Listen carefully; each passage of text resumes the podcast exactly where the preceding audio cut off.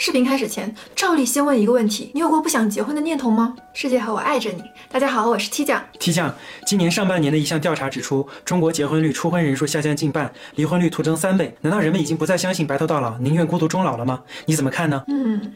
我觉得是时候跟大家分享我最喜欢的心理治疗大师欧文亚龙的孤独哲学了。超前预警，欧文亚龙不会给安慰性的手段，而是直戳孤独的本质。可以先给个一键三连支持一下七讲吗？看完了觉得没有启发，随时都可以取消哦。那么话不多说，上干货。九十一岁高龄的欧文亚龙是当今最有影响力的心理治疗大师之一。他最牛逼的理论用一句话概括：人一生中的所有痛苦都有四个小小的来源，分别是一，我们最终会死亡；二，我们需要自由；三，也许生活并无一个显而易见的意义可言；四，我们内心深处的孤独感。我从欧文亚龙的著作中提取出了三个孤独关键词，分别叫做人际孤独、心理孤独和存在孤独。他们一个比一个更重要。父母催婚时最常说一句话：有个伴儿互相照顾，总比孤零零的强。真是这样吗？结了婚就不孤独了？还真不是，如果只是有个伴儿，甚至连最浅层的人际孤独感都没法完全克服。有数据表明，许多伴侣的幸福感只是在办婚礼的阶段增强一丢丢，然后就会跌落到婚前水平。为什么会有这种下跌呢？因为不被理解的孤独。来看一下这个片段。How could you take that job without telling me? They needed an answer right away. We're going to Italy. But I could be a judge. We can't give that up for what is clearly just a hobby. That hobby is my dream. We're going to Italy. But it's my dream. We are going to Italy. Baby, can you just? We are going. to Italy。任何一段婚姻久了，两人三观和习惯的不同就会显现出来。如果没有经过日常点点滴滴的磨合，会被争吵、冷战、各种消极情绪淹没，最终几乎会不可避免的走向疏远。就算两个人还在一起吃饭度假，也很难缓解这种情感上的孤独。所以啊，千万不要试图用将就的婚姻来逃避孤独，你逃不掉的。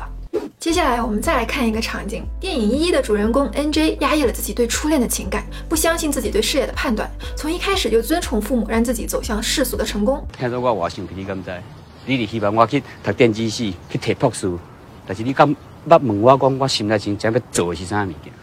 我开了电子史讲，阮老爸真开心，阮老母真开心，你嘛真开心，连到我，我是上悲哀的人。像这样和真实的自我分离产生的孤独叫做什么呢？心理孤独。心理孤独不来自于没有伴儿，而来自于没有自我。如果你也像他一样感到极度缺乏自我，不妨给自己一阵子孤独期，用几小时到一天的时间远离所有人，所有让你分心的事物，包括手机和书本。只用这段时间来做一件事，就是写下自己的想法和感受，赤裸裸的让自己投身到心理孤独当中，或许就可以慢慢理清自己看重的人生目标和意义。马上到最后一种，也是最高层次的孤独了。如果喜欢的话，请给一个圆圆的东西来鼓励气酱吧。有个心理学实验啊，把一群志愿者分别带到一个空旷的房间里坐下，让他们拿着一个电击按钮，他们可以选择十五分钟什么都不能做，或者按下按钮电击自己。结果居然有超过百分之四十的人选择了多次电击自己，极端的甚至电了超过一百九十多下。欧文亚龙所说的第三种孤独也是最重要的，叫做存在孤独。它往往被日常琐事所淹没，却被突然间的陌生感所激发。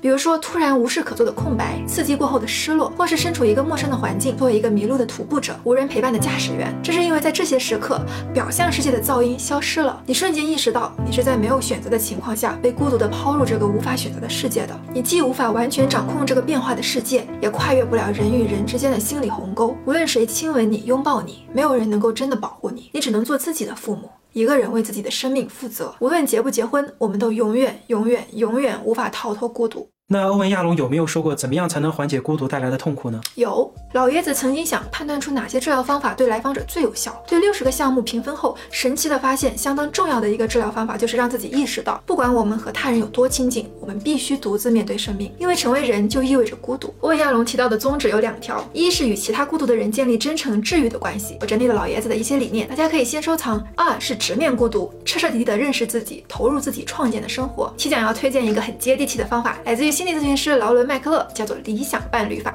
只要四步，任何人都可以轻松做到。大家可以先收藏，然后在生活中不断的去践行。曾经有段时间，孤独是和回归自我挂钩的，所以我们有梭罗的传世之作《瓦尔登湖》，还有鲁滨逊在热带小岛上生活了二十八年，但是整本书没有一处提到孤独二字。T 讲并不是推崇单身的生活，只不过现代社会上对单身的偏见确实有点多。作为一个个体，我们该怎么做呢？或许是不要把单身孤独和耻辱疼痛联系起来，而是把它看作自由和迈向成熟的机遇。很有可能有一天你受不了孤独了，你会进入一段关系，然后你受不了这段关系，你会重新回到孤独。然后你又受不了孤独了，你会寻求一些其他的东西，然后最终某一天你会不想再遭遇这些磨难，然后你就有动机去找到真正的自我。想要走出孤独，你还需要知道如何在对话中放下自我，建立真诚关系，如何开展一段持久保鲜的爱情，如何发掘人生的意义感等等。时间原因暂时没法展开说了。不过三连过三万，马上爆肝下一期，求点赞，求收藏，求投币，求转发，让大数据把视频推给更多在孤独中备受煎熬的人。世界和我爱着你，我们留言区见。